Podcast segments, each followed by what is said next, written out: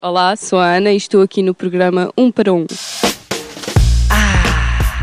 Dia Mundial da Poesia. Sempre que eu ouço a palavra poesia, não deixo-me lembrar daquela música hilariante.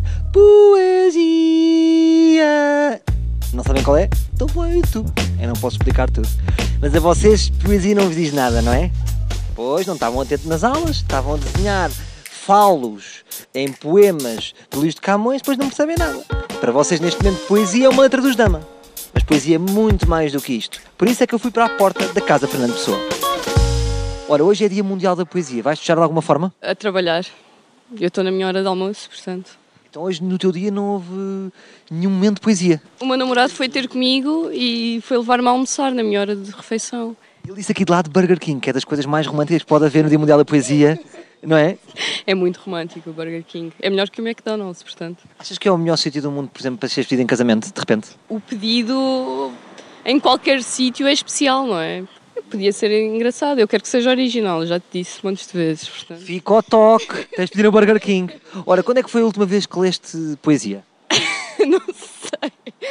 Não, por acaso. Eh, Por acaso, por eh, Foi acaso. aquelas frases da Café Nicola, não é?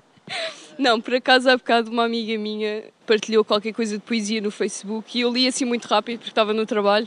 Portanto, O que tu fizeste foi um like por solidariedade, não foi like e não leste nada. pois, foi mais ou menos isso. Então vamos testar aqui as tuas capacidades. O que é que é uma rima interpolada? A rima interpelada é, Dizem é naquela modalidade AB. AB? Como é que é? é o ABAB. É, interpelada acho que é. Interpelada. Ou então é AABB. Opa, já não lembro. Muito bem, muito bem. Boa! ABBA. Ora, estamos aqui à porta, não sei se reparaste, mas estás aqui à porta da casa Fernando Pessoa. Ah, que sintomático. Já vieste aqui? Não, nunca. Achas que o Fernando Pessoa tem tantos heterónimos? Quando ele jantava sozinho em casa, punha mesa para quatro. Pá, não sei, não sei mesmo, não sei como é que seria. Ele era bipolar ou assim, uma cena do género. Antigamente o termo técnico era maluco. Maluco. Hoje em dia já se arranjou o termo bipolar. Não, porque imagina, há psicoses em que tu, quando és um- uma das personalidades, és só essa e as outras não existem. E existem outras psicoses em que tu consegues estar a a ser as várias personalidades ao mesmo tempo. E eu não sei qual seria o nível da psicose dele.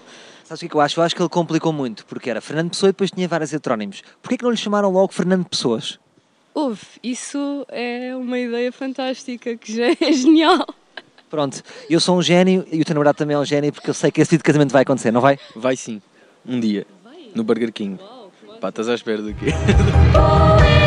Pois é isto, é um pedido de casamento no Burger King, é uma folha que sai de uma árvore, é um escape de um...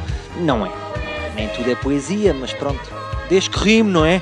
Com aquela malta muito básica, "É poesia tem de rimar, se não é tipo bola de Berlim sem creme, ou uma discoteca africana sem tiros na porta, oi? Pronto, já passei o limite, melhor é que seguirmos em frente com notícias TSF. Voltamos amanhã com mais um Um para Um!